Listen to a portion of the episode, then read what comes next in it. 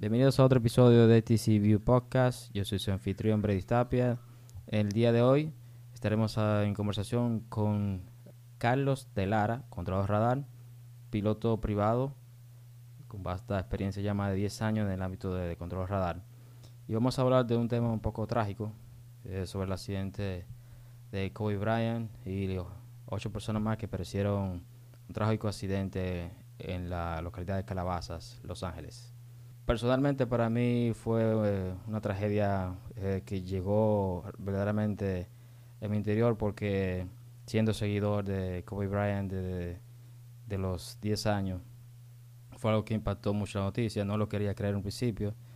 Y se dio un momento en que estaba en una librería, estaba hablando con mi esposo sobre un libro que me regaló hace dos años, que escribió Kobe Bryant, y que el cual, el cual no he podido terminar de leerlo y me estaba comentando eso. Mira el libro que te regalé de Kobe Bryant. Eh, doy una vuelta al pasillo, pasan dos minutos y luego recibo la trágica noticia. Bastante fuerte que ha movido a todo el mundo en todo el ámbito, no solamente deportivo, también aeronáutico, personal, eh, padre de cuatro niñas, que apareció también su niña Gigi junto con él. Bastante trágico el accidente. Eh, fue saliendo del aeropuerto John Wayne a un domingo a las 9.16 de la mañana en un helicóptero Sikorsky 76 Bravo. Eh, el destino era el norte de Los Ángeles. Se dirigía hacia un partido de básquet que tenía hija Kobe Bryant. Se dirigía con amigos y cercanos que también se dirigían al juego. La duración del vuelo, aproximadamente de 30 minutos del momento del despegue y todavía se salen hipótesis sobre la posible causa. Por eso tenemos aquí a Carlos que nos va a explicar exactamente todos esos términos que se utilizaron en la noticia, que muchas personas se preguntan de qué se trata, lo que es el BFR, BFR especial, qué es un fly following. Bienvenido Carlos al episodio de TCBio Podcast. Eh, muchas gracias Brady por la invitación y para mí un honor formar parte de este podcast. De antemano felicidades por el excelente trabajo que has venido haciendo eh, tú y todo el equipo de ATC View con los podcasts y gracias por darme la participación. También lamentando mucho el accidente ocurrido en lo personal. Yo no era muy seguidor, nunca he sido muy seguidor del básquetbol, pero sí conocía la figura pública de Kobe Bryant y fue muy impactante la pérdida de él porque conocía que es una persona muy querida tanto por los seguidores del básquetbol como hasta los que no siguen el básquetbol. Y nada. Eh, Bien, Carlos, explícanos a nuestra audiencia qué, de qué se trata BFR y el término que tanto se utilizó para referirse al vuelo de Kobe Bryant de BFR especial. Eh, un vuelo BFR es aquel que debe básicamente mantenerse en todo momento en condiciones de visibilidad de buena visibilidad y básicamente no estar dentro de nubes. Poder ver a las otras aeronaves y que las otras aeronaves lo vean a él y estar en contacto visual prácticamente en todo el tiempo con el terreno. Porque incluso su navegación se debe normalmente a, ok, yo estoy ahora mismo sobre esta ciudad, esta es la avenida tal, la avenida tal, y por aquí es que yo voy. O sea que incluso el vuelo BFR no requiere de de una navegación extra a simplemente tú estar mirando dónde tú estás y para dónde vas y evitar el terreno en todo momento y otras aeronaves también. Entonces, lo que vendría siendo el vuelo BFR especial es aquel que tiene un permiso de operar en condiciones no tan favorables. Ya no estamos hablando de una visibilidad ilimitada, ni estamos hablando de prácticamente que no haya nubes. No, estamos hablando ya de visibilidad reducida y puede incluso operar dentro de nubes y eso, y normalmente es asistido por el control de tránsito aéreo. El vuelo VFR especial no solamente eh, es asistido por el control, sino que también el equipo de a bordo de la aeronave debe estar en capacidad de volar por las reglas de vuelo de instrumental. O sea, debe estar en capacidad de volar en condiciones que sean totalmente degradadas. Es decir, que no, no vea para afuera, que no, no pueda ver el terreno y puede estar dentro de nubes. Entonces, cuando tú cumples con todo eso, se permite que un vuelo BFR opere en condiciones adversas, en condiciones meteorológicas adversas. El caso del helicóptero, el caso del helicóptero de Kobe Bryant estaba operando bajo estas condiciones, en condiciones meteorológicas adversas, pero, pero tenía el equipo de instrumento a bordo y también el piloto estaba habilitado para operar instrumento. Hay muchas personas han traído eh, ciertas incógnitas sobre esa operación y sobre los permisos del piloto y el equipamiento de la aeronave. Eh, se sabe que, entre cada aeropuerto hay una información meteorológica de la hora que se emite cada, cada hora. al comienzo de cada hora se emite una información meteorológica. Entonces, ¿qué sucede? Él no iba hacia un aeropuerto. Él iba a una cancha de básquet donde iban a sostener un juego de básquetbol. Él tenía información meteorológica del aeropuerto que salía del Joe Wayne y las condiciones estaban BFR. ¿Qué sucede en el caso de la FAA, Estados Unidos? Es que eh, la Federación de Aviación, la parte 135, le permite volar BFR especial 3 millas de distancia de, de visibilidad y él tenía 2.5, o sea que estaba dentro de la casi BFR, estaba BFR especial porque estaba un poco degradado. Entonces él tenía información meteorológica del aeropuerto que salía, pero no al lugar donde iba realmente. Entonces, esa localidad de Casablanca salió también la noticia de que el APD, la Policía de Los Ángeles, sus aeronaves permanecían en tierra por las condiciones de la zona. Porque la zona de Casablanca, aún así, habían condiciones mínimas para poder operar BFR. Que la Policía de Los Ángeles haya decidido dejar todas esas aeronaves en tierra, bueno, es una medida de precaución, realmente. Pero no era que el, el vuelo se produjo bajo una ilegalidad o en contra de los procedimientos de la FAA, el piloto estaba cumpliendo con todas las regulaciones de allá y estaba calificado con el rating de, IFR como piloto que podía volarse condiciones, la aeronave tenía los equipos a bordo, pero lo que se cuestiona también es que esa compañía eh, tenía un certificado para operar solamente BFR, o sea, bajo condiciones fuera de nubes, buena visibilidad, eh, buen clima. ¿Qué sucede entonces? Que el piloto era instructor IFR de helicóptero, o sea, él daba clases a otros pilotos para volar bajo condiciones adversas, meteorológicas adversas. IFR tampoco quiere decir que siempre está lloviendo o que no se ve nada, simplemente es una regla de vuelo que se basa en, la utilización de, equipamiento a bordo de la aeronave. Y el piloto, lo que tenía poca experiencia volando IFR, se le lo publica de que él como volaba en esa compañía privada de vuelos, entonces él no tenía mucha experiencia practicando sus vuelos IFR. Así mismo es. Y hay algo, hay algo que también hay que destacar, es que el hecho de la operación del helicóptero eh, sucede con frecuencia que el helicóptero induce al piloto a mm, proceder en condiciones meteorológicas adversas. ¿Por qué? Porque a medida de que el helicóptero te, te facilita tu poder aterrizar en cualquier área, tú te sientes más confiado a arriesgarte, a arriesgarte a continuar. Pero ¿qué sucede?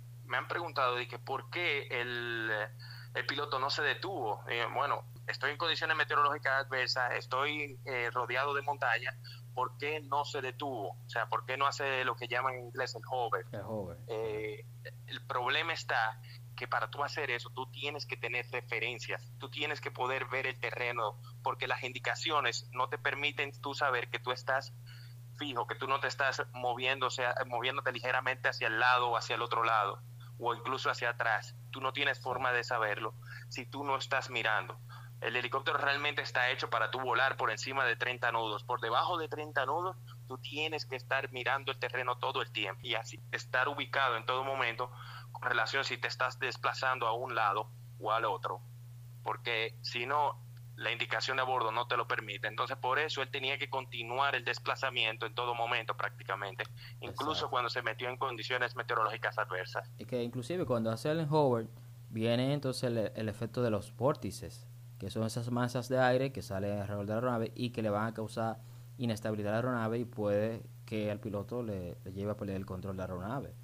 Entonces no conviene eh, estar tan bajo eh, cerca del terreno que no estás viendo haciendo hover que pueden llevar a que los vórtices entonces te, causen un efecto negativo sobre el vuelo de tu aeronave. Eh, como tú dices, tiene que estar a constante desplazamiento. Interrogaron a los oficiales de NTSB, la National Transportation Security Board, sobre el ascenso que tuvo la aeronave repentino. O sea, tuvo un régimen de ascenso y luego entonces aparentemente perdió el control de la aeronave y tuvo un descenso brusco, ellos le llamaron como de alto impacto. Se le advirtió, el último control que tuvo contacto con el piloto, le dijo que no percibía eh, su señal en el radar, que estaba muy bajo, que no podía darle el famoso flight following. famoso flight following del que el Carlos nos va a explicar un poco ahora. Sí, de hecho, eh, antes de proceder al flight following, en ese último momento, según eh, los informes preliminares de la NTSB, ellos dicen que ahí aparentemente el piloto ya abandona la intención de continuar el vuelo en, dirección hacia su destino y quiere ya retornar, pero como conoce el terreno elevado, intenta ascender no solamente para liberarse del terreno, sino que también para poder recibir los servicios del flight following, del control de tránsito aéreo. ¿Qué sucede? ¿Qué es lo que creen que sucedió? Que la aeronave entonces ya entra en condiciones en la cual no tiene ninguna referencia absoluta y el piloto pierde el control de la aeronave y porque ese descenso es de aproximadamente 2.000 pies por minuto, que la NTSB dice que ese es un descenso que aparenta ya fuera de control y es el que, termina impactando Colina, la loma. Sí, estaba, cuando perdió comunicación con el controlador estaba a 2.300 pies. Ah, como tú dices, 2.000 pies por minuto hizo el descenso. O es un piloto experimentado, o sea, no estaba hablando tampoco de un novato volando la aeronave. Él tenía 8.200 horas eh, como piloto de helicóptero y en, en noviembre del 72 tenía 1.250 horas. 10 años de experiencia en la compañía. O sea que él sabía lo que estaba haciendo, sabía, conoció la ruta, pero cuando suceden estos casos, estos accidentes en aviación, siempre es una cadena de errores. Por eso que hay que investigar bien a fondo qué sucedió, porque inicia y desencadena y desencadena un, un accidente es porque se cometieron varios errores, no un solo error. Es que realmente, realmente los casos de vuelos BFR que encuentran condiciones adversas eh, es un número alarmante, es un número alarmante. La FAA lo tiene publicado y son el 72% de esos casos terminan en fatalidad. 72% de esos casos, o sea, tú estás hablando que de 100, de 100 que entraron en 72 terminaron accidentados con muertes. Es de hecho, es de hecho lo que más muertes causa en aviación general. Vuelos BFR que ingresan en condiciones meteorológicas adversas. Bueno, en estos 10 años que tengo como controlador, eh, yo he visto ya aquí localmente varios casos y ha sido por las condiciones meteorológicas. Así es. Condiciones meteorológicas de helicópteros a la fija, proceden bajo esas condiciones BFR, bajo la mínima, van al aeropuerto con la intención de aterrizar, no llegan, o se le encuentran en la condición de ruta, quedan entre una cordillera, eh, se pierden en el mar, se quedan cortos de la pista porque no tienen referencia con el terreno, la pierden. Es alarmante ese número de accidentes que ha pasado realmente. Así es, y de hecho que también hay algo que parte de, tu entrenamiento como piloto privado, no no la parte no la parte de tú conseguir el entrenamiento para piloto instrumental, no, no, no. El piloto privado que solamente está capacitado para volar vuelo BFR, tú tienes que tener cierta práctica de control de la aeronave con condiciones meteorológicas adversas. Entonces, ya también con los nuevos dispositivos, con Flight y todo ese tipo de cosas que te presentan el terreno, que te presentan el destino, te dicen el, bearing que debes tomar, el rumbo que debes tomar hacia el destino y todo eso, eh, ese tipo de cosas incentiva más. Y que bueno, es un grupo de nubes que nada más tengo que cruzar y ya estoy del otro lado, ya aquí en en el iPad me está diciendo que aquí yo no tengo montaña, que todo eso, y me, me aventuro, siendo un vuelo BFR, me aventuro a eso y ese tipo de cosas se paga caro en la aviación. Arriesgarse se paga caro en la aviación. Bien caro. Hay que esperar ya el reporte final, pero ese régimen de descenso tan brusco eh, deja dicho que hubo algún desperfecto de la aeronave. Eh, yo lo he visto haciendo las prácticas recurrentes de autorrotación en helicóptero se practica, si tú tienes control de la aeronave, se te apaga el motor principal, los rotores de cola, lo, cualquier perfecto que mecánico que tenga la aeronave, ese helicóptero, y tienen ese procedimiento de autorrotación que le ayuda, por así decirlo, es para una ala fija, una ala la fija es planear en helicóptero. Que le ayuda, por así decirlo, de llevar el descenso un poco más controlado para evitar tal vez eh, esa caída brusca y así evitar uh, un accidente y una catástrofe. Entonces, en este caso no fue así. No fue así. Bien, Carlos, explícanos entonces qué sería el ambiente radar, lo que es flight following. Flight following eh, no es más que en un lenguaje muy llano, darle seguimiento a la operación del vuelo y asistirlo, y asistirlo, pero para yo poderte asistir, para yo poderte dar un rumbo, para yo poderte dar una, una información, por ejemplo, del tipo que se recibe en flight following, que no solamente es rumbo, sino que también es eh, información de tránsito, que sea conflicto contigo, también información meteorológica a lo largo de tu ruta, todo ese tipo de cosas. Para eso yo necesito tenerte en contacto radar. Y esta aeronave, en el caso de, de Kobe Bryant, ya estaba por debajo del contacto radar del controlador en cuestión y por eso no le pudo dar el servicio de flight following. Él le dijo, estás muy bajo para yo poderte dar ese servicio. Y bueno, aeronave Pero, eh, que con la eh, investigación eh, entonces se determina que no tenía caja negra. Realmente los helicópteros no suelen tener caja negra. Eh, se dio seguimiento al vuelo fue mediante la DSB Bravo, que fue que ayudó a, poder determinar su ruta que llevaba el helicóptero y ver realmente qué fue lo que sucedió. Se encontró un iPad también que se entiende que es del piloto, se están recabando todas las informaciones. La TSB en 10 días, luego del pasado domingo, entonces iba a emitir lo que es su reporte preliminar y luego un reporte final a los 18 meses explicando todo, todo con las hipótesis de todo lo que sucedió, lo que entiende que sucedieron y todo eso. El reporte preliminar lo que va a tratar simplemente hechos. Van a ser minuto a minuto, a minuto lo que pasó con la aeronave, decir todo lo que sucedió y lo que es la información que se tiene. Pues el reporte final de 18 meses sí es lo que va a traer eh, las causas que provocó, así determinar qué fue lo que llevó al mal funcionamiento de la aeronave o al error del piloto. Siempre el factor humano está involucrado en los accidentes de, de aviación. Sí, y eso es si las evidencias permiten determinar cuál fue la causa del accidente. Porque como mencionaste que el helicóptero no tiene caja negra, no tiene grabadora de voz tampoco, la NTSB ya en reiteradas ocasiones ha hecho la sugerencia de que sea mandatorio los helicópteros que, que pueden llevar más de seis personas. Creo que ese es el número. Eh, por ahí fue que no estoy consciente, pero, sé que este, este helicóptero, este helicóptero entraba en esa, en esa sugerencia, en el que sea quiere que la FAA ponga mandatorio que todas las, todas las aeronaves, todas las aeronaves que operen con más de seis personas lleven caja negra y lleven eh, grabadora de voz. Pero como dice también la misma NTSB, eh, la FAA es con los muertos que responde. O sea, con accidentes, a medida de que ya tiene varios accidentes, entonces hay que tomar acción.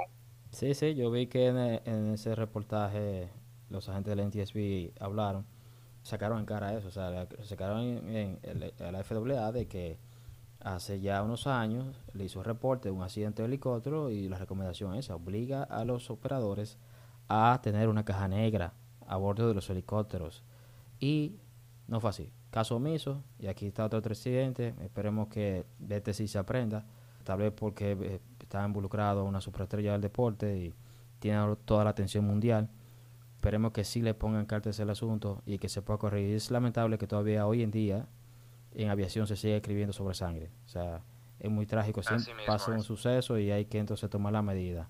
Siempre hay que revisar el procedimiento para saber que siempre que se puede mejorar, como hace la, la NTSB, no hay que esperar que suceda otra tragedia. Carlos, si tú quieres aportar algo más. No, realmente nada, nada más que agregar, eh, lamentando el suceso y espero que me tengas de vuelta en otro podcast bajo circunstancias un poco más eh, alegres, así decirlo, por así decirlo. Sí, eh, realmente esperemos que sea así y tenerte aquí en camino. Así que Carlos, muchísimas gracias. Carlos de Lara, señores, controlador tránsito aéreo, controlador radar de poco más de 10 años de experiencia, piloto privado, un fiel amigo de hace muchos años que estuvo con nosotros dando seguimiento al accidente de Kobe Bryant. Luego nosotros haremos otro episodio ya con el reporte final en 18 meses. Eh, haremos un episodio ya explicando las razones por las cuales llevó a ese accidente, trágico accidente de Kobe Bryant. Así que muchísimas gracias por escuchar y será hasta otro episodio de ATC View Podcast. No olviden seguirnos en las redes sociales, ATC View, en Instagram, Facebook y Twitter. También día Plain Sporters. Sí, yo estoy en Instagram, voy a darlo en, en alfabeto aeronáutico, en arroba alfa papa, alfa papa, alfa lima eco. Ahí estoy yo. Perfecto, perfecto. Pues muchísimas gracias, hasta la vuelta.